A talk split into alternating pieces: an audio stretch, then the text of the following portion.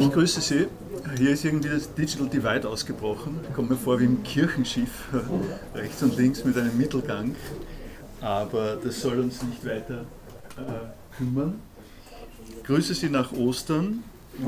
Ich äh, habe hier die Einstiegsseite, die Sie mittlerweile, äh, denke ich, kennen, um Sie auch darauf hinzuweisen, dass äh, ich hier äh, jeweils die Mitschnitte die Themen und äh, die dazugehörigen Unterlagen äh, verzeichnet in der Tabelle. Eine kleine Zusatzinfo wollte ich auch noch sagen. Sie erinnern sich an dieses Bild, das ich in der ersten Stunde gebracht, ein bisschen diskutiert habe im Zusammenhang mit der Flüchtlingsmigrationsthematik die äh, ich im Zusammenhang äh, mit äh, Raumüberschreitung äh, und Infragestellung von Raumkategorien parallelisiert äh, habe, in gewisser Hinsicht mit dem Drohnenproblem. Ähm, das, äh, was hier ähm, ein bisschen längere Erwägungen ausgelöst hat, habe ich etwas kompakter zusammengefasst diese Woche in, äh, in meinem Blog, das heißt äh, quatsch.philo.at. Ähm, äh, quatsch.philo.at, ich äh, kann den Link auch noch dazu machen und ich habe äh, an der Stelle äh, noch äh, eine grafische Klärung. das müsste man eigentlich das war es irgendwie nicht, das müsste man eigentlich genauer sehen.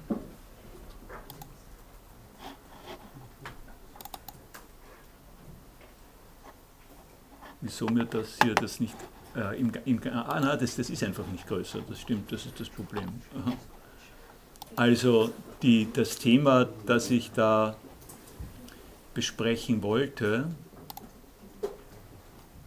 gehen wir nochmal da, dazu das Thema, das ich damals besprechen äh, wollte, äh, ist, dass äh, zu dieser roten, schwunghaften Linie, die den Schengen-Raum bezeichnet, noch dazu zu denken ist, obwohl das hier nicht zu sehen ist, eine zweite Bestimmung der Grenze, die ich hier mit Schwarz eingezeichnet habe und die nur zu einem Teil gilt, nämlich für Länder, für die die die die Außengrenze des Schengen-Raums aktuell auch gleichzeitig die Nationalgrenze ist. Äh, ich gehe jetzt da nicht äh, näher auf das Thema ein, äh, wollte Sie nur darauf aufmerksam machen, dass ich das hier ein bisschen kompaktifizierter und pointierter dargestellt habe, als ich es in der ersten Stunde gesagt habe.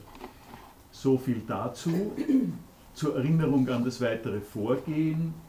Wir sind jetzt noch im Bereich der Zugänge.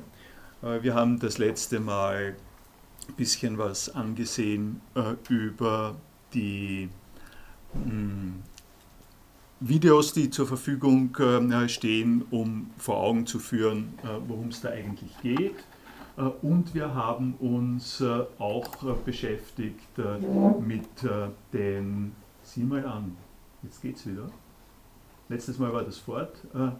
Und wir haben uns äh, beschäftigt mit Überlegungen von Paul Virilio zu äh, der Frage äh, Krieg und Fernsehen aus einer Zeit, äh, äh, die äh, doch schon gehörig weit entfernt ist aus dem ersten Irakkrieg. Überlegungen, in denen aber zu dem Thema Waffengewalt bezogen auf Medien und in, bezogen auf Fragen äh, der Partizipation, der gegenwärtigen Teilnahme über Medien an kriegerischen äh, Handlungen äh, doch einiges Wichtiges gesagt worden ist. Ich möchte dieses Mal die ähm, Zugänge jetzt dann abschließen und mit einem Einzelbeispiel, das ich auch schon erwähnt habe, ähm, illustrieren, äh, welche äh, Art von Problemen das äh, Drohnenthema aufwirft, politisch, hauptsächlich moralisch, juristisch, sodass Sie es mal in einer Nutshell sehen können, warum das bewegend ist, warum es das interessieren kann. Das ist noch nicht der systematische Zugang. Die sagen wir mal, mehr philosophisch tief schürfenden Überlegungen kommen dann nachher. Ich nehme an, da komme ich heute auch noch dazu. Ich habe auch angekündigt schon, dass ich an der Stelle zwei Begriffe mal diskutieren werde, äh, die aus einem Bereich kommen, der äh, mit Drohnen mal noch überhaupt nichts zu tun hat, äh, der, die aber beide in den Diskussionen über Drohnen notgedrungen auftreten und darum analysiert werden sollten, bevor man dann in die heiße Phase des Themas einsteigt. Und der eine Begriff ist Telepräsenz und der zweite Begriff ist Interaktivität. Sie können sich ein bisschen ausdenken schon, warum das mit ähm, äh, Drohnen äh, zu tun hat. Es ist mir aber wichtig, äh, die Sache mal separat zu diskutieren, weil man leicht wenn man an der Stelle keine vorläufige Begriffsklärung hat, ähm, über, also durcheinander kommt in Aussagen, ähm, die einen naheliegend zu scheinen im Zusammenhang mit Drohnen. Das also in zweiten Schritt. Im ersten Schritt äh, möchte ich äh, also auf das äh, Ding hier kommen. Das habe ich jetzt schon wieder mal nicht korrigiert, sehe ich gerade die Überschrift davon. Das heißt, sollte nicht heißen Object, äh, Object Troy, sondern sollte heißen Objective Troy. Da unten habe ich es korrekt geschrieben. Äh, das Buch heißt äh, Objective Treu, um das es äh, jetzt geht, von Scott Shane und von mir schon erwähnt. Um, bevor ich da, darauf einsteige, was in diesem Buch behandelt wird, leiste ich mir eine kleine ähm, Ausbuchtung, eine, eine kleine Abweichung, die ähm, äh, die mir trotzdem nicht uninteressant äh, äh, erscheint. und das ist die, dass ich vor den schlimmen Dingen, die zu berichten sind, und das hier ist ein aus Wikipedia genommener Grundriss der im Bundesstaat Ohio liegenden Stadt Troy, also Troja, von der ich Ihnen auch schon berichtet habe, dass es die Gepflogenheit des CIA ist, äh, menschliche Ziele, die auf einer Liste äh, landen und verwaltet werden, äh, nach Städten im Bundesstaat Ohio zu bezeichnen. Das ist Troy in Ohio. Der, die Person, um die es dabei geht, ist Anwar al-Awlaki. Anwar Awlaki, ein ähm, US-amerikanischer Bürger, Sohn eines äh, jemenitischen Forschers und Ingenieurs, äh, der geboren ist in New Mexico, nämlich äh, Anwar, der Vater ist Nasser al-Awlaki, äh, der äh, in den USA sich aufgehalten hat in, zu einem Fulbright, der dann dort geblieben ist, auch gelehrt hat an der Universität in New Mexico. Äh, sein äh, Sohn ist dort äh, geboren, ist aufgewachsen in den USA und hat nach einem Bachelor in Ingenieurswissenschaft sich Schritt für Schritt dann für eine geistliche Karriere, wie man christlicherweise sagen würde, entschieden. Er ist also Imam geworden in verschiedenen Moscheen. Es ist dann äh, in der einen Richtung, äh, die da zu betrachten ist, so weit gegangen, dass er als ein äh, also komplett eingebettet im US-amerikanischen Leben, akzentfrei, vertraut mit der Kultur seiner Zeit, der Jugendkultur seiner Zeit, einen, eine Aktivität entwickelt hat für ähm, Predigten und diese Predigten sind mit Tonbändern aufgenommen worden zunächst einmal. Er ist relativ bald auf CDs übergestiegen, ist dann ins Internet eingestiegen, sozusagen er ist 71, 71 geboren, also er hat das gerade noch mitbekommen und hat eine zunehmend große Präsenz im Internet aufgebaut äh, und, äh, äh, und eine überdurchschnittlich hohe Bekanntheit und Beliebtheit äh, in äh, dem nicht nur US-amerikanischen, sondern auch äh, globalen ähm, Bereich der islamischen Imame. Er war der, also, der Bezugspunkt für Präsenz äh, des äh, Islams am Internet im englischsprachigen äh, Raum bis dorthin, und das, diese, diese, Richtung ist gegangen, bis dorthin, dass er nach 9-11 ein Imam einer Moschee war in der Nähe von Washington DC und sich dort in mehreren Fernsehauftritten äh, für eine Verständigung äh, äh, zwischen dem Islam, der eine Religion des Friedens sei, und den US-amerikanischen Verhältnissen eingesetzt hat, der Bush kritisiert hat, aber gleichzeitig, also das war dann, nach, das war dann nachher schon, also noch bevor die, die Invasion im Irak stattgefunden hat, äh, nicht, äh, nicht so sehr Bush, ähm, also gar nicht eigentlich Bush kritisiert hat, sondern auch diese Art von Gewalt abgelehnt hat, äh, der also auf dem Weg war, eine vermittelnde Person zu sein in diesem Kulturstreit und als ein kleines Zeichen dafür, damit Sie auch einen Eindruck haben, wie sowas klingt und aussieht, ähm, habe ich Ihnen eine äh, Predigt äh, von ihm äh, hier zur Verfügung gestellt. Ich spiele in die ersten drei, fünf, drei bis fünf Minuten. Ähm, die ist zugänglich am Internetarchiv. Das sind also hoch äh,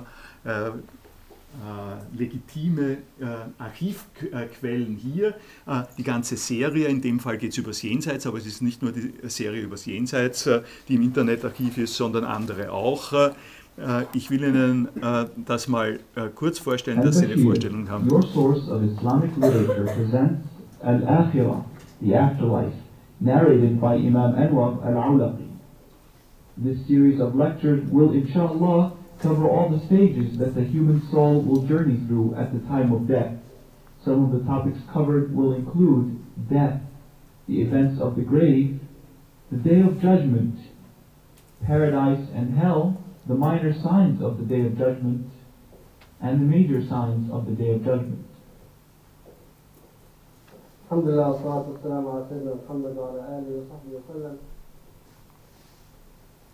We, the human race, living on this earth, are under the perception that we belong here.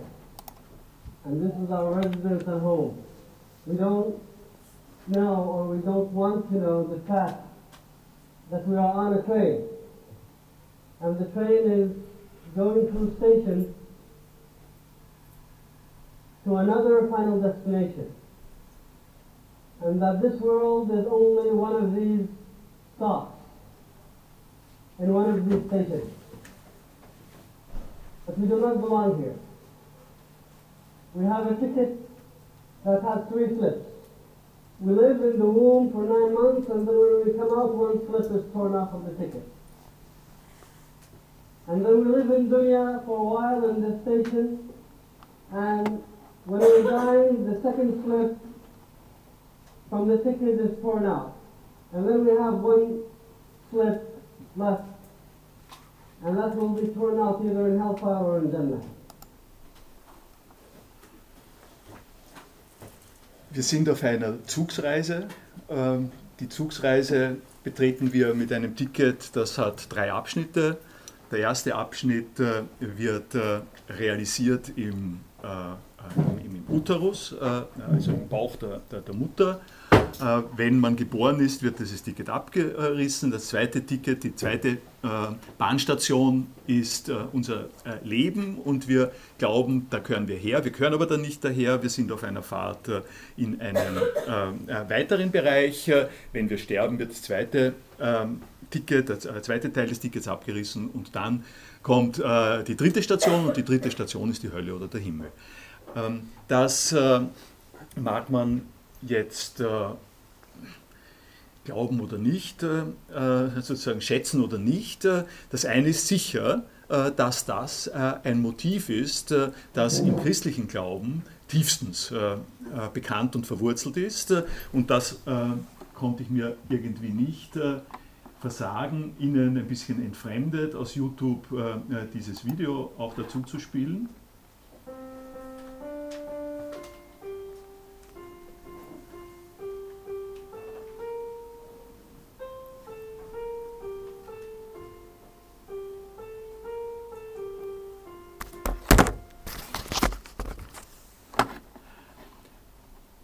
Denke, Sie äh, kriegen mit, äh, wo, worauf ich hinaus will. Dazu, zu meiner Überraschung, als ich nachgeschaut habe, wo dieses Lied eigentlich herkommt, äh, ist Folgendes zu sagen. Das ist ein äh, ziemlich junges Lied, das ist also Mitte des vergangenen Jahrhunderts geschrieben worden und ist, ist geschrieben worden in einer äh, bisschen kryptoartigen Opposition gegen den Nationalsozialismus äh, äh, von einem Pastor. Es ist geschrieben worden, um darauf hinzuweisen, dass das Irdische nicht das Letzte ist und dass der Widerstand gegen illegitime Herrschaft auf der Welt durchaus in dem katholisch-christlichen Bereich angelegt und legitimiert ist. Das wollte ich Ihnen äh, kurz vor Augen führen, äh, bevor, damit Sie auch die Stimme hören äh, von jemandem, von dem hier die Rede ist und von dem es dann noch anderes zu berichten gibt, wo es also um einiges bedrohlicher und bedenklicher weitergegangen ist. Anwar Avlaki musste aus den USA verschwinden. Allerdings nicht aus Gründen die Sie vielleicht glauben, dass er, äh, wie man dann später gesagt hat, an dieser Stelle schon ein Hassprediger gewesen äh, wäre, sondern der Grund äh, ist der, äh, dass er äh, außer ehelich regelmäßig zu Prostituierten gegangen ist. der FBI hat ihn dort aufgespürt und verfolgt und hat sich allerdings sozusagen äh, elegant zurückgehalten, äh, gegen ihn Material gesammelt äh, und eine Chefin eines Escortbüros, dessen Dienste er in Anspruch genommen hat, hat ihn darauf aufmerksam gemacht, hey, weißt du eigentlich, dass die Leute sich da nach dir äh, erkundigen, äh, was du da tust? Äh, an dieser Stelle ist ihm klar geworden, äh, äh, dass äh, er auf die Art und Weise dem FBI Material in die Hände gespielt hat, die, das seine Position komplett unterlaufen würde in seiner Glaubensgemeinschaft. Und er ist in rascher Folge nach Großbritannien hat in Großbritannien eine äh, Moschee äh, gefunden und hat sich in Großbritannien äh, zunehmend äh, radikalisiert, äh, hat äh, dann begonnen, andere Predigten zu halten als die, von denen ich Ihnen hier den Anfang gezeigt habe, war aber noch immer, und da, dafür war es sozusagen signifikant für die beginnende, äh, auch gewaltsame Reaktion im äh, islamischen Raum äh, äh, gegen die Bush-Strategie des Kampfs gegen den Terrorismus und war also mit beiden, mit seinen religiösen und seinen dschihadistischen Auffassungen eine, also eine der wichtigsten Stimmen in der Opposition gegen die USA ist dann auch aus England weg, ist zurück in den Jemen, äh, ist im Jemen äh, auf äh, Geheiß mehr oder weniger, auf starkes Drängen der USA, die an der Stelle, das war noch vor dem arabischen Frühling, eng verbunden war mit dem äh, Herrscher in Jemen, ins Gefängnis gesteckt worden.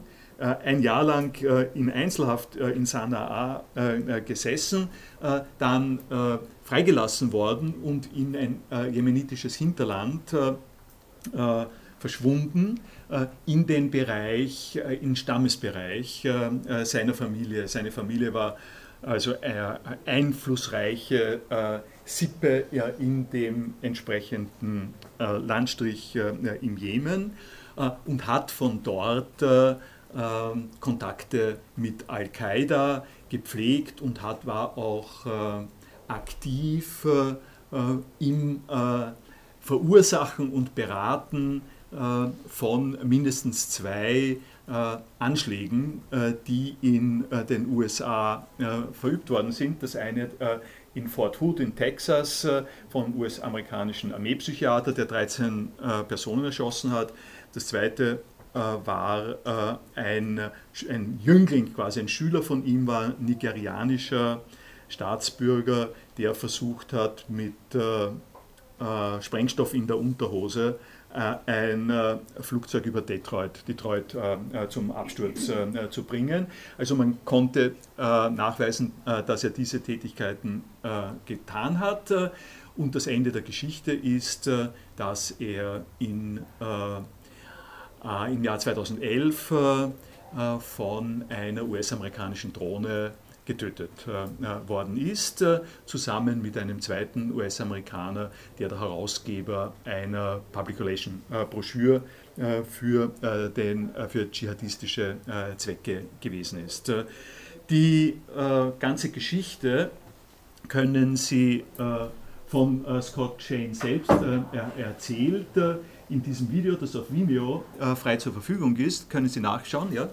Also geht die Geschichte noch ein bisschen weiter, nachdem er getötet wurde von der Drohne, nämlich dass die CIA auch noch äh, Teile seiner Familie anschließt. Da, äh, seine jemenitische Familie, äh, Neffe oder was das war, irgendwie auch noch ermordet haben, wo zumindest unter Sympathisanten mit ihm der Verdacht naheliegt, dass es darum ging, mögliche Nachfolger umzurichten. Also, also das Thema trifft, äh, ich habe es jetzt nicht absichtlich ausge, ausgeklammert, aber wenn Sie es ansprechen, sage ich es auch. Äh, de, facto sind, äh, de, facto ist er getötet worden von, den, ähm, von dieser Drohne. Sein Sohn, der 18 Jahre war, ähm, der also nicht den Anfang irgendwelcher Involviertheiten in Terrorismus äh, ge gezeigt hat, der mit seinem Großvater groß ge äh, geworden ist in Sanaa. Der Großvater, also Vater vom Anwar ähm, Avlaki, der Großvater hat quasi die Erziehung seines äh, Enkelsohns übernommen, weil der Vater ähm, gesagt hat, auf mich kannst du nicht zählen, ich bin, äh, bin sozusagen anderswo unterwegs. Der Großvater sich mit dem äh, identifiziert, äh, hat, ihn, hat ihn sozusagen unterstützt und äh, nachdem der Sohn vom Tod seines Vaters erfahren hat, ist er ähm, aufgebrochen in diesen Bereich, wo er vermutet hat, dass sein Vater ist, um, seinen, um, um zu finden, äh, was passiert ist und wo sein Leichnam ist. Äh, er ist 14 Tage später zusammen äh, mit, glaube ich, zwei äh, Freunden, äh, die er gehabt hat, ebenfalls von einer US-amerikanischen Drohne getötet äh, äh, worden in einem Straßencafé. Äh, und äh, die ähm, Erklärung, die die US-amerikanische, CIA an der Stelle gegeben hat, äh, war die, dass es sich um einen bedauerlichen Irrtum handelt. Äh, sie wollten einen anderen Mann, einen Ägypter, der bei Al-Qaida aktiv ist, wollten sie treffen und sie haben den verwechselt. Äh, das äh, alleine äh, ist schon Hinweis genug dafür, dass die sogenannte Präzision und Genauigkeit und die Fehlerlosigkeit von Drohnen ganz offensichtlich äh, eine sehr äh, relative ist.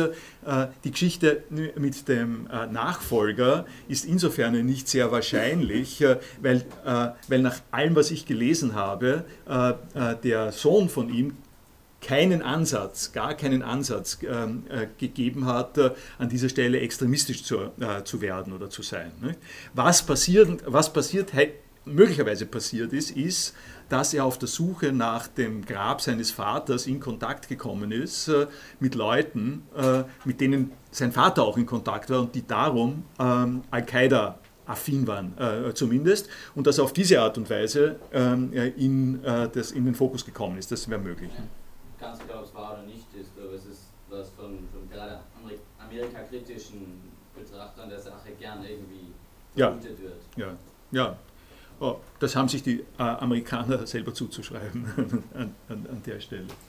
Äh, also das ist eine hochinstruktive, das ist äh, eineinhalb Stunden äh, Darstellung des Buches und auch Diskussion äh, über das, was da drinnen steht. Das empfehle ich Ihnen sehr äh, diesbezüglich. Und noch mehr empfehle ich Ihnen diesen Artikel, Review-Artikel von Thomas Nagel, ein US-amerikanischer Philosoph, sehr prominenter Philosoph, der im London Review of Books äh, Anfang März dieses Jahres äh, dieses Buch äh, Objective Treu rezensiert hat, aber nicht nur beschrieben hat, was ich Ihnen jetzt gerade gesagt habe, sondern die Sache zum Anlass genommen hat, wie man das im philosophischen Umgang mit dem Problem ja erwartet und tun sollte, äh, die, äh, die Thematik der Drohne äh, ein bisschen prinzipieller anzugehen.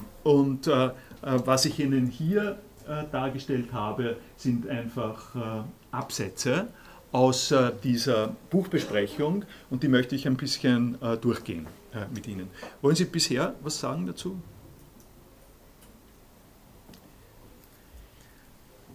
Ich habe ja schon begonnen, äh, beim, äh, das letzte Mal, ähm, darüber zu reden, dass das Thema äh, Tötung und Staat eine äh, vielschichtige äh, Problematik ist. Äh, also Todesstrafe fällt ein, nicht? fällt einem dazu ein, dass es eine Todesstrafe gibt. es fällt auch ein, dass es Kriege äh, gegeben hat und immer wieder gibt. Und Kriege sind äh, diese sonderbare äh, Einrichtung, wo man berechtigt ist, mit einer Waffe auf jemanden anderen loszugehen und ihn umzubringen und es geschieht einem nichts. Ne? Das ähm, ist etwas, was sogar zur Pflicht des Soldaten gehört. Die andere Sache mit Tötung äh, ist äh, Selbstverteidigung äh, natürlich. und die vierte Sache, auf die wir heute auch noch extra mal zu sprechen kommen werden, ist Tötung nicht durch Gerichtsurteil, nicht in Selbstverteidigung im engeren Sinne ähm, und auch nicht als Mord, sondern äh, Tötung äh, von Staatsorganen äh, zur Erzielung äh, eines äh, ähm, gemeinschaftlich wünschenswerten Zwecks. Das ist blöd herumformuliert, worum es geht, ist möglicherweise tödliche Polizeiaktionen. in einer Polizeiaktion ist es so, dass äh, wenn eine Entführung äh, äh, unterwegs ist, zum Beispiel ein Banküberfall mit Geiselnahme oder sowas ähnliches, oder ein Amoklauf findet statt, dass man dann nicht auf ein Gerichtsurteil warten kann, um an dieser Stelle einzuschreiten, sondern es muss die Polizei direkt handeln, um Unheil abzuwehren und an dieser äh, Stelle innerhalb äh, eines natürlich auch Verhaltenskanons wird es auch akzeptiert, wenn auch nachher überprüft, dass getötet wird, dass also im Ernstfall getötet wird. Das sind Bereiche, Segmente, in die wir diese Tötung äh, im Rahmen äh, von äh, Staaten oder zwischen den Staaten irgendwie einzuhegen, einzugrenzen versuchen. Ähm, und damit beginnt Thomas Nagel mal. Der erste Satz ist, Pacifists are rare, das heißt, jemand, der gegen jede Form von dieser genannten Gewalt auftritt, ist eine Minderheit. Gesellschaften sind in der Regel so organisiert, dass sie hier ein äh, bestimmtes Muster äh, des Umgangs mit diesem äh, Problem haben. Und nun äh, kommt die Pointe im Zusammenhang mit Drohnen.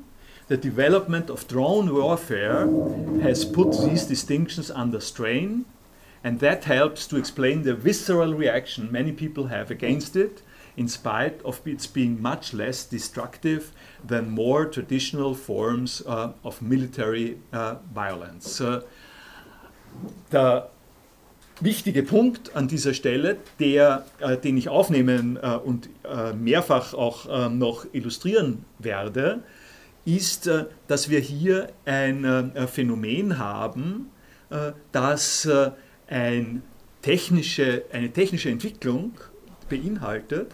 Und diese technische Entwicklung bringt aber die eingespielten Verfahrensweisen mit Tötung und Staat und Staatsgewalt äh, sozusagen ein bisschen durcheinander, lässt es in einem schiefen ähm, Licht äh, erscheinen, in einem anderen Licht, in einem Zwielicht, wie immer man äh, will.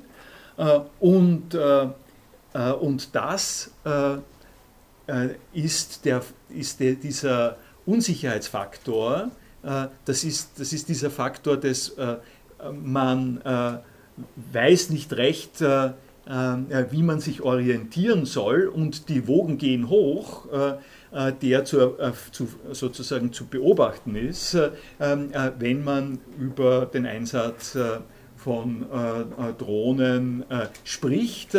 also kurz gesagt und, und also auf das Allerärgste beschnitten die Diskussion. die eine Partei sagt, wir könnten uns nichts Besseres vorstellen, wir brauchen keinen Krieg äh, zu erklären, in dem speziellen Fall. Wir können äh, aus der sicheren äh, Distanz äh, einer Steuerungsbox äh, äh, können wir eine Maschine dorthin schicken und einen erklärten und gefährlichen Feind der USA töten. wünschen wir, wir, können wir uns was Besseres wünschen und, und darüber hinaus, es gibt es, es, gibt Artikel, äh, äh, die Sie finden in der Literaturliste, die ich Ihnen auch angegeben äh, habe. Es, es gibt Artikel, die, die, sagen von Anfang an im Titel, es ist eine moralische Verpflichtung, Drohnen zu verwenden. Warum? Weil dadurch Schaden minimiert wird. Es ist eine, eine reale Gefährdung des Staats und des Staatszweckes der Staatsbürgerinnen. Und wenn ich äh, statt äh, mit einem Sondereinsatztrupp, mit einer Kompanie oder gar mit einer kriegerischen Handlung auf diese reale Gefährdung reagiere, äh, dann berücksichtige ich nicht, dass es ein, dass es sozusagen weniger kostenspielige und weniger verderbliche Mittel gibt, wie zum Beispiel die gezielte Tötung durch Drohnen. Das ist die eine Seite. Und die andere Seite äh, sagt äh, dazu, es äh, gibt mehreres, das kommt gleich im nächsten Absatz, aber die, die erste Reaktion, die, die hier zu verzeichnen ist, ist, das ist, das ist einfach eine andere Form von Mord. Das ist nichts, was im bisherigen Kriegscode vorgesehen ist. Das ist, um es ganz kurz zu sagen, und das ist eine Sache, die, ähm, dem, äh, die in der äh, Diskussion um Anwar al-Awlaki äh, ganz prominent ist. Das ist ein Rückfall in die Zeit vor äh, der äh, Zivilgesellschaft, vor der demokratischen Gesellschaft, äh, der Gewaltentrennung, des Unterschiedes zwischen Exekutive und Legislative.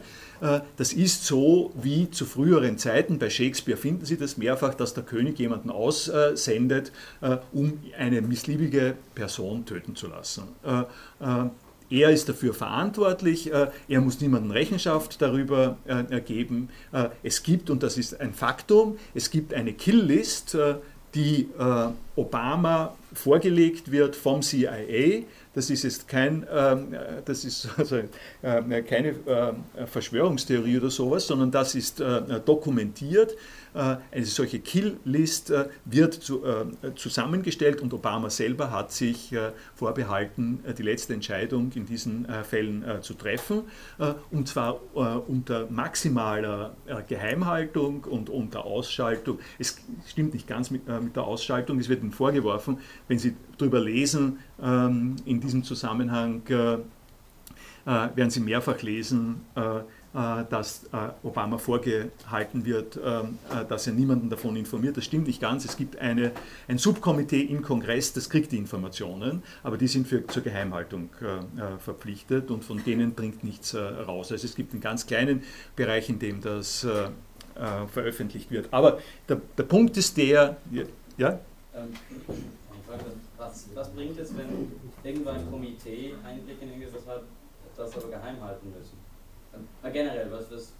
Das ist seit dem, äh, äh seit dem Patriot Act äh, äh nach 9-11 äh, immer die Diskussion. Nicht? Das, es gibt den, wie heißt das, Pfizer Court heißt das, also ein, ist ein extra Gericht eingesetzt worden, um Fälle von Verurteilung von Terrorismus, Guantanamo und auch den äh, äh, Drohnen zu, be, äh, zu, beurteilen. Und alle diese Richter sind zum, äh, sind zum Schweigen verurteilt. Äh, ähm, was das bringt, kann man sich mit Recht fragen. Die, die Diskussion ist Staatssicherheit. Nicht? der Punkt ist der, also wenn ich mal von der, von der Staats, staatsmännischen Sache her rede, die Argumentation ist die, dass wenn diese Sachen an die Öffentlichkeit geraten und mit so viel Information versehen werden, dass man eine Möglichkeit hat, das einzuschätzen, worum es da geht, dann wird auf dieselbe, äh, in derselben äh, Aktion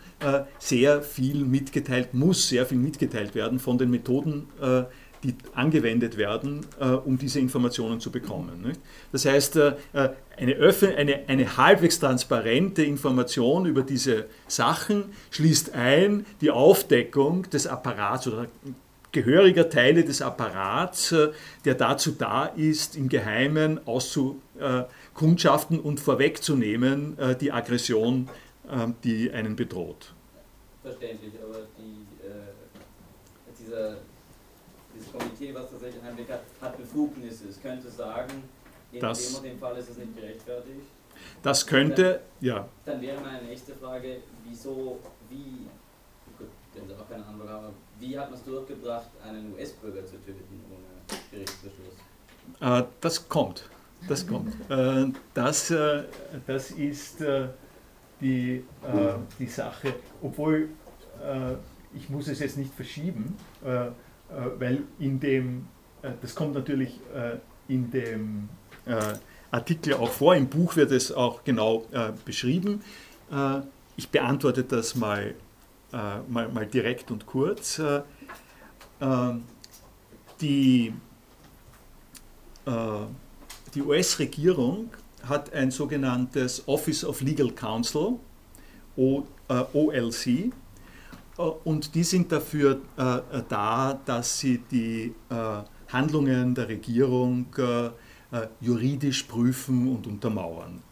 Das Office of Legal Counsel ist berühmt, berüchtigt geworden unter George W. Bush. Das hat dort solche Personen gegeben wie John Woo, der im Moment, glaube ich, in Stanford wieder ist, ein Rechtsprofessor äh, und der die sogenannten Torture Memos äh, äh, geschrieben hat, der also Rechtsgutachten verfasst hat, die darauf hinausgelaufen sind, dass Waterboarding erlaubt ist, dass, dass, keine, ähm, dass das keine Folter ist äh, und äh, unter Hinweis auf dieses Rechtsgutachten des Office of Legal Counsel hat Rumsfeld und äh, George W. Bush gesagt, äh, äh, unsere Rechtsexperten sagen, das geht, das ist, kein, äh, das ist keine Folter. ich meine, mittlerweile ist sich jeder, der darüber redet, also Donald Trump, um jemanden zu nennen, sagt öffentlich als äh, Präsidentschaftsanwärter der Republikanischen Partei, dass man sich doch nichts vormachen soll, dass das Folter ja, gewesen ist. Er spielt dann dazu noch, dass äh, unter seiner Präsidentschaft noch viel was Ärgeres passieren würde. Aber das eine ist äh, klar, dass äh, er, dass es also äh, in die, in, die, öffentliche Meinung eingegangen ist, dass das Folter sind, was dieses Office, Office of Legal Counsel jedoch äh, verneint hat und extra, extra sozusagen äh, dekretiert hat, dass das nicht so ist. Äh, ich erkläre das deswegen, weil äh, es sich hier um eine ganz speziell ironische Situation handelt. Mit der Präsidentschaft von ähm, Barack Obama sind die natürlich ausgetauscht worden. Barack Obama hat zwei Rechtsanwälte in dieses Office hinein nominiert, die ihm dadurch aufgefallen waren, dass sie ein Buch, fast eine buchlange Attacke gegen die Torture Memoirs äh, geschrieben haben. Das waren also Leute, die äh, die Rechtsauffassung von äh, George W. Äh, Bush geradewegs äh, kritisiert äh, und, und auseinandergenommen haben. Und dieses Office of Legal Counsel hat, ähm, hat die hat das Gutachten, hat, ein, hat, jetzt ein Gutachten, mehrere Gutachten im Prinzip, äh, schrei, äh, zu schreiben gehabt äh, im Zusammenhang äh, mit der Frage, was macht man jetzt mit Anwar äh, Avlaki. Das, das war das. Und Sie sind zur Auffassung gekommen, man kann ihn töten. Und die Ironie besteht sozusagen darin, dass wenn man in einer staatsführenden Position ist, man dann noch in andere Bereiche hineinkommt, als in, das, in die Bereiche, in, in denen man was anderes kritisieren will. Was ist die Argumentation? Die Argumentation ist eine doppelte gewesen, weil Sie das jetzt fragen. Die erste Argumentation war, dass Anwar Avlaki äh, sich äh, angeschlossen hat äh, und also kaum unterscheidbar war mit Al-Qaida auf der, auf der Arabian Peninsula, dass er also mit im Al-Qaida-Komplex drinnen war und der Kongress eine Resolution beschlossen hatte, dass damals noch George W. Bush Autorität hat, alle Maßnahmen zu ergreifen, unmittelbare Gefährdungen, die von Al-Qaida ausgehen, zu bekämpfen. Also das war keine Kriegserklärung an Al-Qaida, weil Al-Qaida ist kein Staat, da haben wir schon das Problem, äh, das ist jetzt ganz unabhängig von den Drohnen, äh, aber das, äh, das ist gleich, gleich eine der Sachen, dass wir in dem Rahmen, in dem wir Gewalt einteilen, also als innerstaatliche Gewalt und als transstaatliche Gewalt, ganz notgedrungen, also traditionell einigermaßen notgedrungen, ausgehend davon Kriege führen Staaten gegeneinander. Diese Linie ist von George W. Bush äh, überschritten worden schon, als er sagt, es gibt einen Kampf, einen Krieg gegen Terror, War on Terror. Und die Frage damals war schon, viele Leute haben sich das ähm, äh, sozusagen auch wirklich gefragt, äh, Terror ist kein Staat. Ja? Äh, was heißt, äh, ich meine, äh, War on Drugs, Drugs sind auch kein Staat.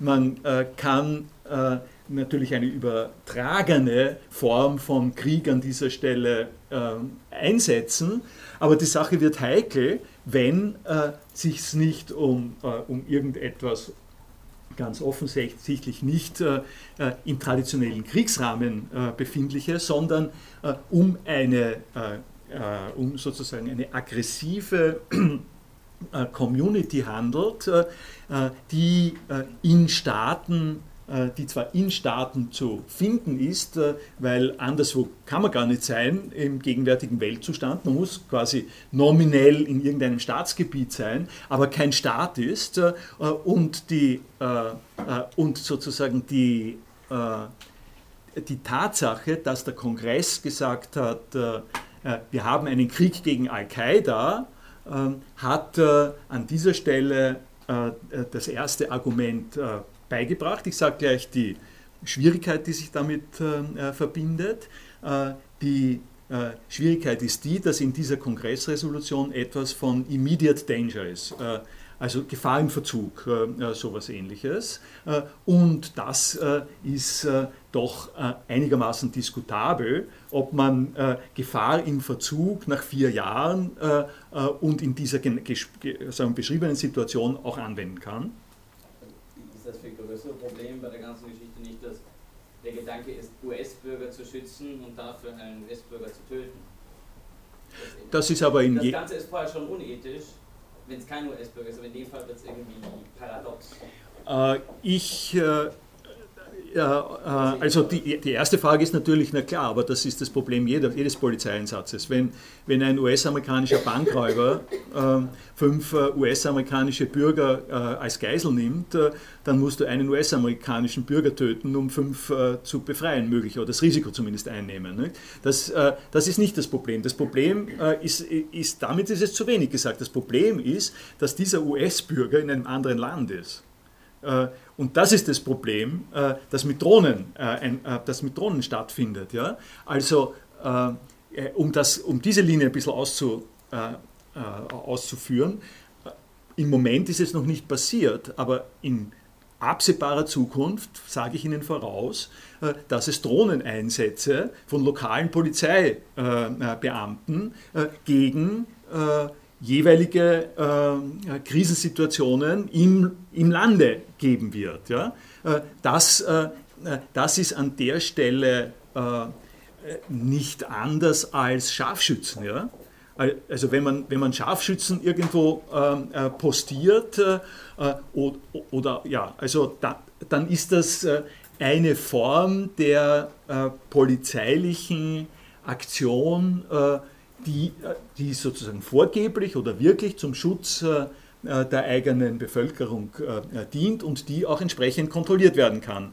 Äh, der kritische Punkt, und das ist das, was die Drohnen an der Stelle durcheinander bringen, ist, dass wir jetzt ein Staatensystem haben. In dem Staatensystem sitzt ein amerikanischer Staatsbürger irgendwo anders, in, im Jemen in dem Fall, das ist nicht das Problem von, Pak von Pakistan und Afghanistan, wo die äh, Drohnen das erste Mal eingesetzt worden sind, wo man gesagt hat, okay, das ist äh, fernes Ausland, das sind äh, Feinde, das sind Taliban-Leute und, äh, die, und mit denen befinden wir uns irgendwo im Krieg. Äh, äh, sondern es sind US-amerikanische Staatsbürger in einem fremden Land und für, dieses, für diese Situation gelten gewöhnliche Regeln des Völkerrechts und, und Regeln der ähm, äh, und Regeln natürlich der US-amerikanischen Verfassung. Und die US-amerikanische Verfassung sagt, äh, es darf ein, US-amerikanischer Staatsbürger nicht ohne Gerichtsverfahren äh, ermordet, getötet, hingerichtet werden. Und das Völkerrecht sagt, äh, ähm, äh, bevor ich eingreife mit Gewalt in einem anderen Land, muss ich entweder den Krieg erklären oder aber ich muss den, ich muss den gegnerischen Staat äh, auffordern, dazu, äh, sozusagen dazu auffordern oder zu zwingen versuchen, die Gefahr, die von seinem Staatsgebiet auf mein Staatsgebiet ausgeht, äh, zu beseitigen.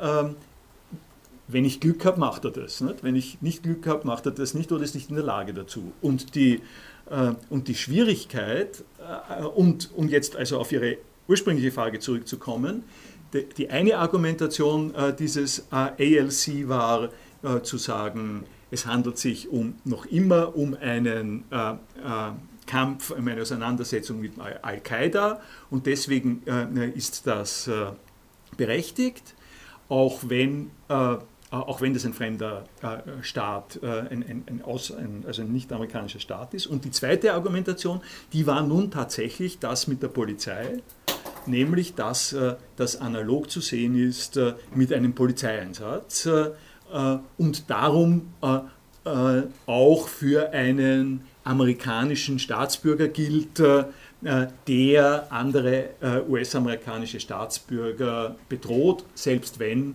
er im Ausland sitzt. Aber dann hat das Militär quasi Polizeifunktion. Die äh, Organisation äh, der äh, Drohnen äh, in den USA hat sich, äh, äh, hat sich so entwickelt, dass es zwei Stellen gibt, die Drohnen einsetzen, die für Drohnen, also über Drohnen verfügen und Drohnen einsetzen. Das eine ist das Militär, das andere ist das CIA. Das sind unterschiedliche Kommandoketten, das ist auch ein eigenes Problem, die gehen nach anderen Prinzipien vor. Die, das sieht man sieht man daran, in den, in den afghanischen und pakistanischen Gebieten ist es eine Sache des Militärs und das Militär ist an der Stelle in einem stärkeren Maße zur Rechtfertigung äh, gezwungen. Also Militär wird äh, kontrolliert und hat auch einen nachvollziehbaren äh, äh Verfahrensverlauf in dem Zusammenhang, während die CIA als Geheimdienst, äh, als, als, Auslandsgeheimdienst äh, viel größere Möglichkeiten haben, das unter der Decke zu halten. und die Jemen-Aktion kam vom CIA. Also es ist äh, es ist eine Geheimdienstaktion. Nicht? Äh, es ist keine Militäraktion, sondern in dem Fall war es eine Geheimdienstaktion. Äh, ja, ich habe Ihnen jetzt als Antwort, ja? Wäre nicht eine Möglichkeit gewesen, einfach den quasi mitzunehmen in die USA und den dort den Prozess zu machen? Das ist äh, der Punkt, äh, wo ist das? der Punkt 6 von dem, was der Thomas Nagel sagt the alternative of capture and trial is systematically disregarded. Das wäre nicht das erste das, Mal, dass das so macht. Natürlich, natürlich. Das, das, hat man sich in dem Fall dagegen entschieden? Ähm, die, es gibt, äh, es gibt da realpolitische Gründe wohl. Ja? Ähm, und das sind, äh, das sind die, dass, äh, dass das äh, sagen mal, unter strengster Geheimhaltung äh, äh, passieren müsste, das wäre so, so wie die Entführung vom Öcalan ja, äh, oder vom, Eich, vom Eichmann, es müsste sozusagen ein Geheimkommando kommen, denn, denn die, dieser Eingriff in den Jemen ruiniert natürlich die jemenitische Regierung. Genau. Die, die, nein, das eben nicht, weil die jemenitische Regierung kann an dieser Stelle sagen, ähm, äh, das, das, ist über unseren Kopf, äh, das ist über unseren Kopf gegangen und das, äh, das, war, das war sozusagen amerikanische Aggression. Ja? Während wenn, wenn da ein Trupp von Leuten, also man kann es natürlich so machen wie beim Osama Bin Laden, nicht?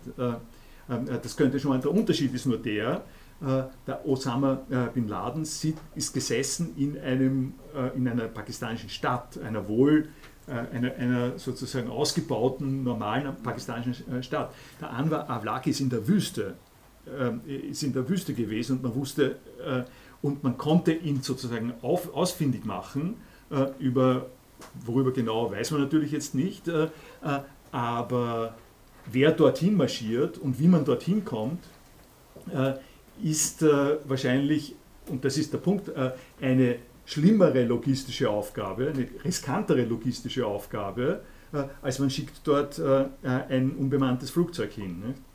Äh, aber, aber der, Einwand, der Einwand ist genau, ist genau richtig und, und geht, zielt gerade darauf hin, dass das eine Logik in Gang setzt, die einen gar nicht mehr daran denken lässt, dass man sozusagen solche, so ein, ein, ein, solche Personenentführung äh, produziert, äh, um dann äh, um dann ein Urteil, um dann ein Gerichtsverfahren anzufangen. Also, die, also eine Geheimaktion, eine geheime Kommandoaktion, um ihn zu entführen und nach USA zu bringen, um ihm dort ein Gerichtsverfahren zu machen, wäre nach gegenwärtigem Verständnis korrekter. Ja? Auch nicht völkerrechtlich ganz korrekt, aber man könnte an der Stelle sagen, okay, ja, ähm, äh, ist, äh, ist irgendwie verständlich und, und verzichtet nicht auf ein Gerichtsverfahren. Und das ist tatsächlich Tötung ohne Gerichtsverfahren. Ne? Das, äh, äh, ja, äh, um, und, und diese Punkte jetzt hier sind, äh, sind alles Illustrationen davon, wie die ähm, Entwicklung von Drohnen etwas durcheinander bringt an unserem Verständnis von Krieg, kämpferischer Handlung äh, und anderem, äh, nämlich äh, die, äh, die Menschen, gegen die es da geht, sind äh, möglicherweise nicht, unterliegen möglicherweise nicht dem Kriegsrecht. das ist der nächste Punkt. Das Kriegsrecht, so ähnlich wie das Völkerrecht, hat genaue Kriterien darüber, ähm, wann man sagen kann, du bist ein Mitglied der Zivilbevölkerung wann bist du, und wann äh, bist du ein, ein, ein Soldat äh, und wann bist du ein Partisane. Äh, und äh, nach dieser Einteilung, die im Kriegsrecht, im internationalen Kriegsrecht, das sich ja über die Jahrhunderte ähm, irgendwie entwickelt hat äh, und dann kodifiziert worden ist im 19. Jahrhundert. Und da steht drinnen, wenn Sie sich mal anschauen, es, es ist halt leider so einfach wenn du eine Uniform trägst, dann bist du ein Soldat. Wenn du erkennbar bist, wenn du, wenn du sozusagen mit Hilfe eines bestimmten Abzeichens erkennbar bist als Teil einer kämpferischen Einheit in einer Kriegssituation in, äh, gegen äh, einen Feind, dann bist du ein Soldat. Wenn du das nicht hast, bist du ein Zivilist. Ja? Äh, die ganze Partisanenbewegung und darüber hinaus natürlich das Durchmischen von Kämpfern in der Zivilbevölkerung Einlagern von Bomben in Spitälern ähm, äh, und was es, was es alles gibt, sind Hinweise darauf, dass, dass das Kriegsrecht an dieser Stelle oft nicht mehr ähm, entsprechend befolgt wird und befolgt werden kann. Und das ist ein weiterer äh, das ist sozusagen ein weiterer Punkt, äh, ist nun jemand, äh, um es an dieser Stelle ähm, an dem Beispiel zu sagen, ist jemand, der einen, einen Explosionskörper, also eine, der eine Bombe versucht in ein Flugzeug zu schleusen, und dabei natürlich keine Uniform trägt, äh, ist der ein Kämpfer, ist das ein Kombatant? Äh, da wird man vielleicht sagen, ja, äh, jemand, der das Ding, der, der, sieht, dass das jemand macht und, nicht, und ihn nicht meldet und damit direkt auch beiträgt dazu, dass, dass so ein Anschlag versuchsweise durchgeführt wird, ist der ein Kämpfer. Äh, das sind, ähm, das sind Dinge, die an dieser Stelle äh, verschwimmen. Äh, die Informationslage, die ist oft unverlässlich, das war der Punkt vom Sohn, vom Avlaki. Das, der Begriff des, der Gefahr im, im Verzug, die der oft verwendet worden ist äh, als Legitimation äh, dafür, dass man nicht warten kann, äh, also das wäre, das wäre auch die Antwort auf die, auf die Frage, dass jemand gesagt hat, wir können nicht warten, bis wir an der Stelle ein Kommando unterwegs äh, hinbringen. Äh, aber diese, äh, dieser Begriff der Gefahr im äh, Verzug äh, ist äh, oft krass übertrieben worden und hat gar nichts, was wirklich geschieht, hat oft gar nichts mehr mit dem zu tun. es wird ähm, Kollateralschaden ausgelöst äh, an der Zivilbevölkerung, äh, ohne dass das anerkannt äh, wird oder Wiedergutmachung gemacht wird. Es, es ist, wenn Personen außerhalb einer designierten Kriegszone, eines Kriegsgebietes angegriffen werden, ähm, ist das eine äh, außergerichtliche Hinrichtung. Das Kriegsgebiet ist auch etwas genauso äh, wie Zivilisten und äh, Kriegserklärung, was im Kriegsrecht äh, definiert ist. Was ist das Kriegsgebiet und welche Verpflichtungen hat man im Kriegsgebiet? Äh, das sechste haben wir schon besprochen. Äh, und das siebte ist dann noch das Argument, dass die Bereitschaft zu töten aus dem sicheren Cockpit äh, eines äh, Steuergerätes äh, deutlich höher sein kann und, und ist, als wenn man selbst in einen klassischen Kampf, in eine Kampfsituation eintritt. Also das sind alles Gründe, warum the legitimacy of drone warfare has been persistently contested. Hier haben Sie dann im nächsten Abschnitt die Erklärung, die ich jetzt schon vorweggenommen habe, was in diesem äh, Gericht, also juridischen Gutachten, ähm, drinnen äh, gestanden ist, äh, aufgrund dessen äh, Barack Obama die Tötungen äh, befohlen hat. Ähm, und das, das eine, nicht, äh, äh, as an alternative to the laws of war justification, the US was also prepared to use the analogy of police action against a lethal threat. If a sniper is shooting people from a protected advantage point that prevents him from being captured, it is permissible to kill him to stop killing him more people. Ähm, das äh, reicht, glaube ich mal, um, zu, äh, um das Problem an, an, anzusprechen. Die äh,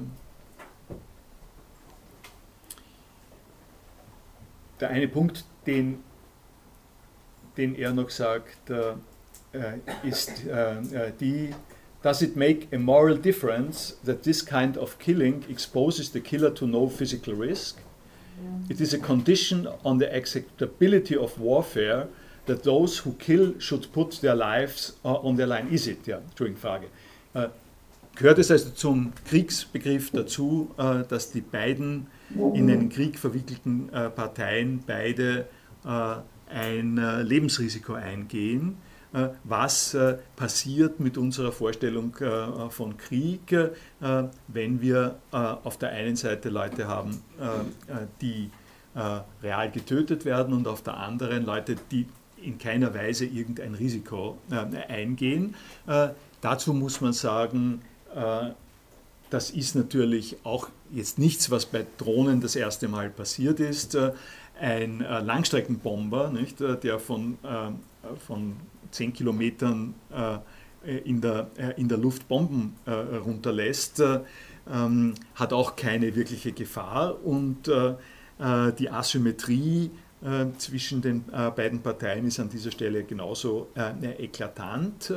Es wird nur durch die Drohnen nochmal äh, besonders äh, äh, zugespitzt, weil es sich tatsächlich um eine 1 zu 1 Situation handelt. Also nicht einfach vernichten, äh, vernichten mit Bomben, was immer geht, äh, mit all den Fürchterlichkeiten, äh, sondern eine eingeschränktere, gezieltere Verfahrensweise, für die eine Person verantwortlich ist, die aber kein Risiko eingeht, als diese eine Person, die diese andere Person oder Personen tötet. Ich würde auch die Frage stellen, ob es Krieg ist, wenn sich nicht es sich gegen einzelne Personen richtet, eine Gruppe, die nicht klar abgegrenzt ist, klar deklariert, nicht wie ein Land, in dem gegen ein Heer kämpft, sondern gegen Einzelpersonen mehr oder weniger im Endeffekt.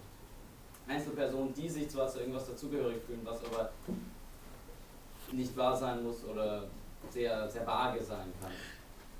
Da, äh, wie also, Sie sagen. Ich betone nur jetzt unbedingt hm? generell ein Problem von Warhand. Ja, es, äh, ich kann da ganz zustimmen. Es ist die Frage, ist das Krieg? Äh, äh selbst wenn man sagt, das ist eigentlich mit dem Begriff Krieg nicht mehr zu fassen, bleibt allerdings die Frage übrig, was ist es dann? Erstens, was ist es dann? Und zweitens, was machen wir dann? Äh, und äh, die, äh, die Situation, in der sich dieses Office of Legal Counsel befunden hat und Barack Obama offensichtlich auch ist, zu sagen, er versucht, die Gefährdungs, die aktuelle Gefährdungssituation, und es kann kein Zweifel darüber sein, dass es eine aktuelle Gefährdungssituation gibt, die darin besteht, dass in unvorhersehbaren Ecken der Welt Leute planen, Maschinen äh, äh zu, äh, zusammenzubasteln, auf Flugzeuge zu bringen äh, äh oder Flugzeuge selber zu kapern, äh, die dazu führen, dass US-amerikanisches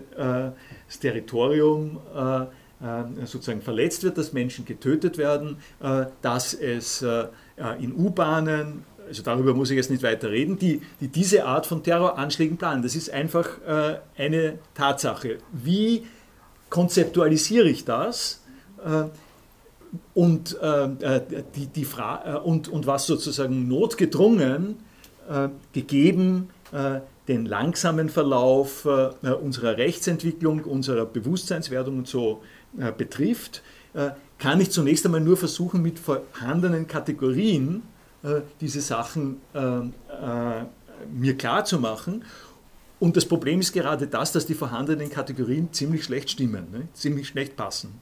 Das ist noch bei dem, was Sie gerade beschrieben haben, nicht irgendwie das Problem, dass nicht so, nicht so klar irgendwie kausal ist, die planen irgendwas in den entlegensten Winkeln der Welt und kommen dann her und machen das, sondern dass dann öfters nochmal eine andere Person ist, dass diese Personen, die sich an unzugänglichen Gebieten aufhalten, nicht die sind, weder die sind, die die Bombe zusammenbauen, im klassischsten Fall, noch die sind, die die Bombe tatsächlich dorthin bringen, wo sie das äh, Völlig richtig. Wo sie ihren Effekt hat. Das ist also gar nicht mal, das ist auch immer schwer zu sagen, sind das wirklich die Täter.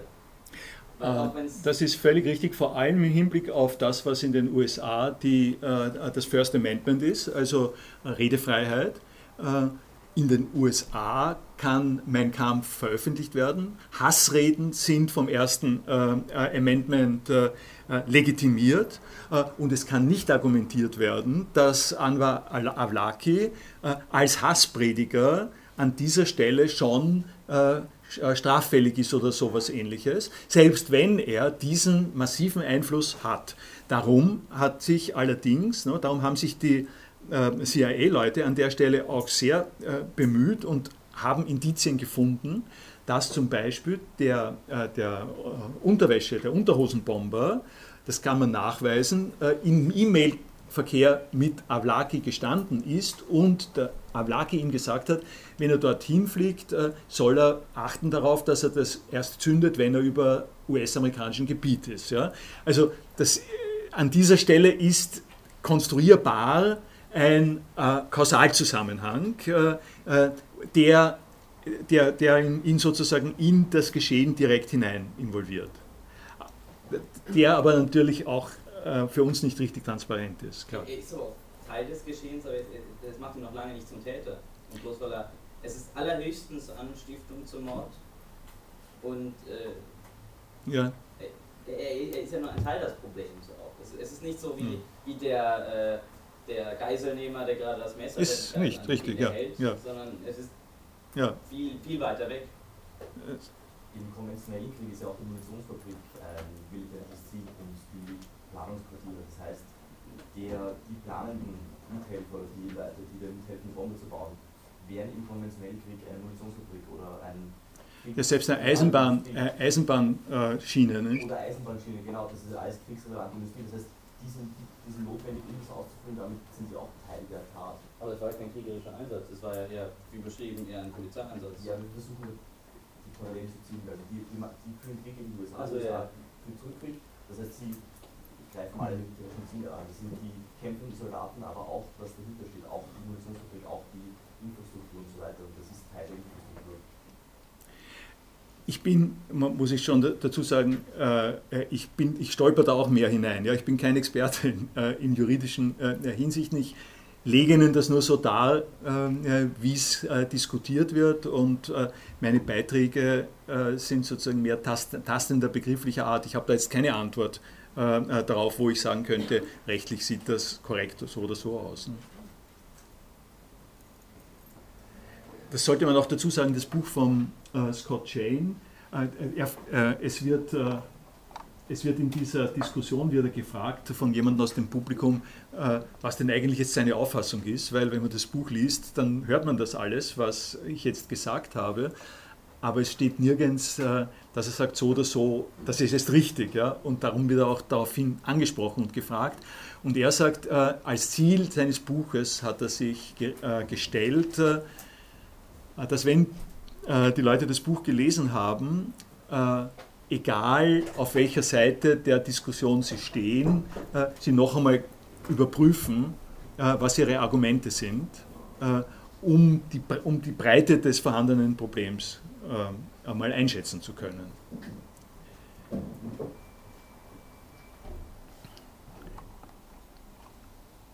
Gut, so viel dazu. Dann gehe ich äh, jetzt äh, äh, zu der äh, zur ersten inhaltlichen. Ja?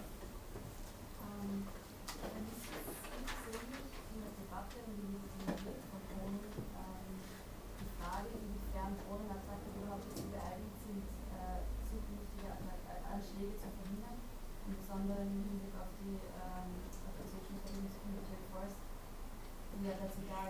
die Verantwortung von meinen Leuten zur Rechenschaft zu bringen und zukünftige Anschläge zu verhindern. Im Besonderen im Hinblick darauf, dass ja durch Drohnenattacken ähm, eigentlich mehr radikalisiert wird als ähm, verhindert wird.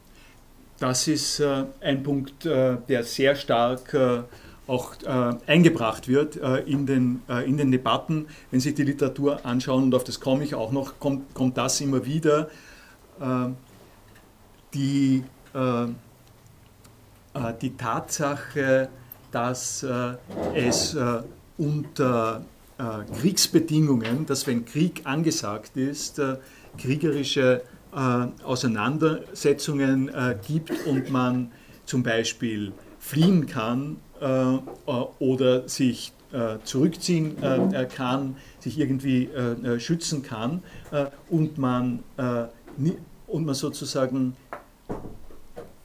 unter Voraussetzung der traditionellen Waffen ein bisschen unpersönlich, ein, äh, im Krieg immer so etwas Unpersönliches hat, äh, muss man dazu als Kontrast äh, setzen, und das geht in die Richtung Ihres äh, Hinweises, äh, dass Drohnen immer personalisierter sind, immer etwas, etwas sind, was eine, einen kleinen Teil der Bevölkerung direkt trifft, wo man den Eindruck hat, hier ist gezielt getötet worden und dass damit Ressentiment erzeugt wird, das äh, äh, von größerer Intensität ist und, und an der Stelle viel weniger zu dem viel weniger zu begegnen ist, als wenn es einen einfachen Krieg gibt. Also so ähnlich wie man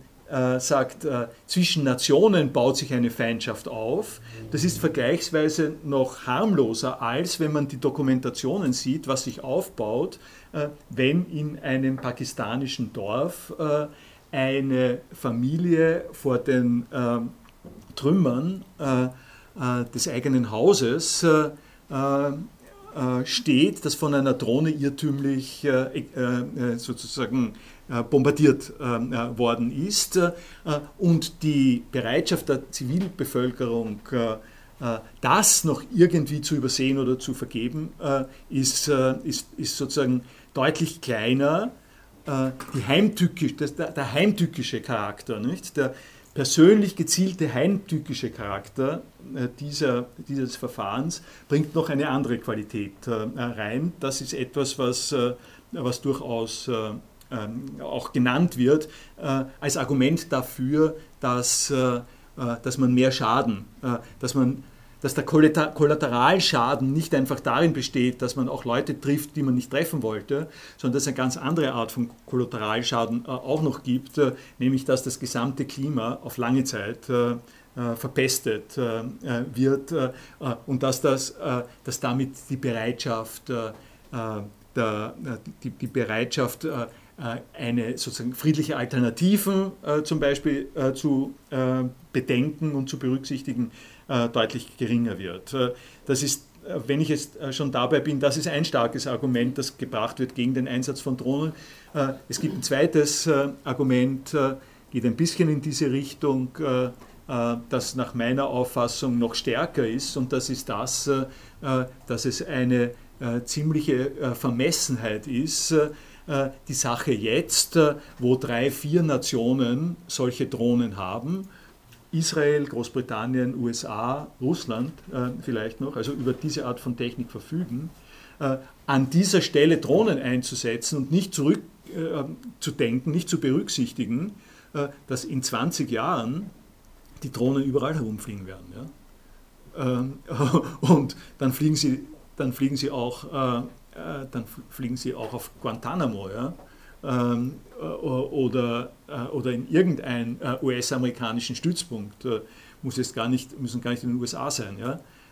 das heißt, es ist eine, eine vermutlich sehr dumme Idee, dass im gegenwärtigen Zustand, wo die USA noch mehr oder weniger die einzigen sind, die über diese Technik verfügen, äh, so zu eigenen Zwecken auszunützen, dass äh, in weiterer Folge 25 andere Nationen sagen werden, ja, wenn ihr könnt, dann können wir auch.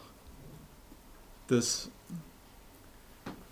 ja. Eine kurze Frage zum ersten Punkt. Ähm, es ist ja nachvollziehbar davon auszugehen, dass das zu einer Radikalisierung führt, diese Drohnenschläge, aber ist das auch irgendwo in Daten festgehalten oder quantifizierbar, dass das so ist? Nein, also die Daten, äh, die Daten sind an der Stelle äh, sogar ein bisschen anders, nicht? Äh, die Daten sind ja so. Äh, ähm, also es könnte sein, dass, äh, dass, dass dieses Problem, von dem wir jetzt hier reden, ähm, äh, sich schon wieder ein wenig zurückbildet.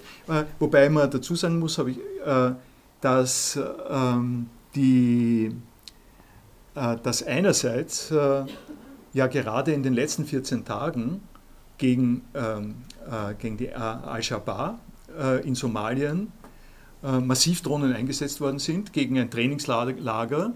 Also da, da, da geht es weiter und da dabei auch äh, hunderte Leute getötet worden sind diesbezüglich. zweitens, zweitens aber in der, mehr oder weniger im selben Aufwaschen äh, das Pentagon mitgeteilt hat, dass sie jetzt mit den Informationen äh, zu Drohnen äh, bereitwilliger umgehen werden und da, dass sie eine neue Öffentlichkeitspolitik äh, fahren.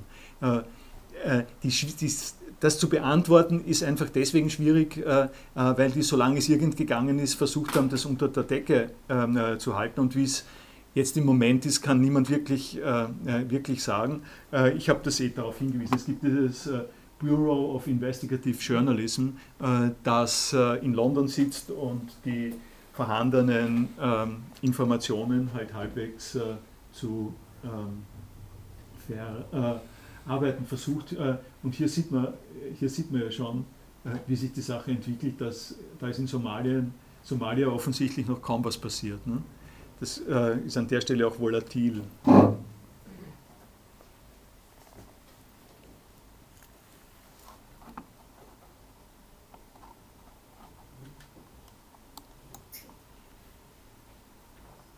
Ähm, ja, dann bin ich jetzt da bei der Telepräsenz. Und da habe ich mir auch wieder haben wir so ein bisschen eine Retrospektive, ein bisschen was Außertourliches äh, äh geleistet. Ähm, ich habe zusammengestellt äh, einige Zitate aus den späten 90er Jahren, äh, die, das ist 90, 91, wann ist das? 89 sogar, also gar nicht die späten, sondern um, rund um 1990. Und das war die Zeit, das ja äh, jetzt sozusagen auch schon ein Vierteljahrhundert äh, äh, her, über ein Vierteljahrhundert her, das war die Zeit, als Cyberspace Möglichkeiten der Vernetzung, Internet, World Wide Web so das erste Mal wirklich zugeschlagen haben und in das Bewusstsein der Menschen gekommen sind und äh, in der auch begonnen worden ist, äh, sich mit äh, den Auswirkungen dieser neuen Technik zu beschäftigen.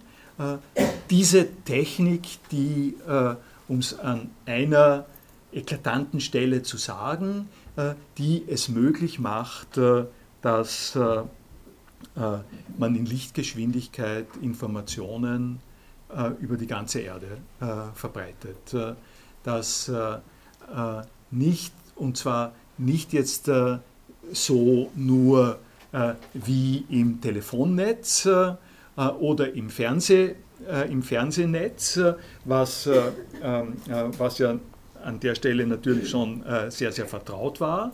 Es hat, erinnern sich an Virio, äh, es hat diese Weltöffentlichkeit gegeben. Der Begriff Weltöffentlichkeit ist halt eben immer äh, genau zu beschreiben, äh, relativ auf die vorhandenen medialen Mittel, diese Öffentlichkeit herzustellen. In den 90er Jahren war die Weltöffentlichkeit durch Rundfunk, Fernsehen, durch das Broadcasting und durch das Telefonsystem jetzt schon gegeben.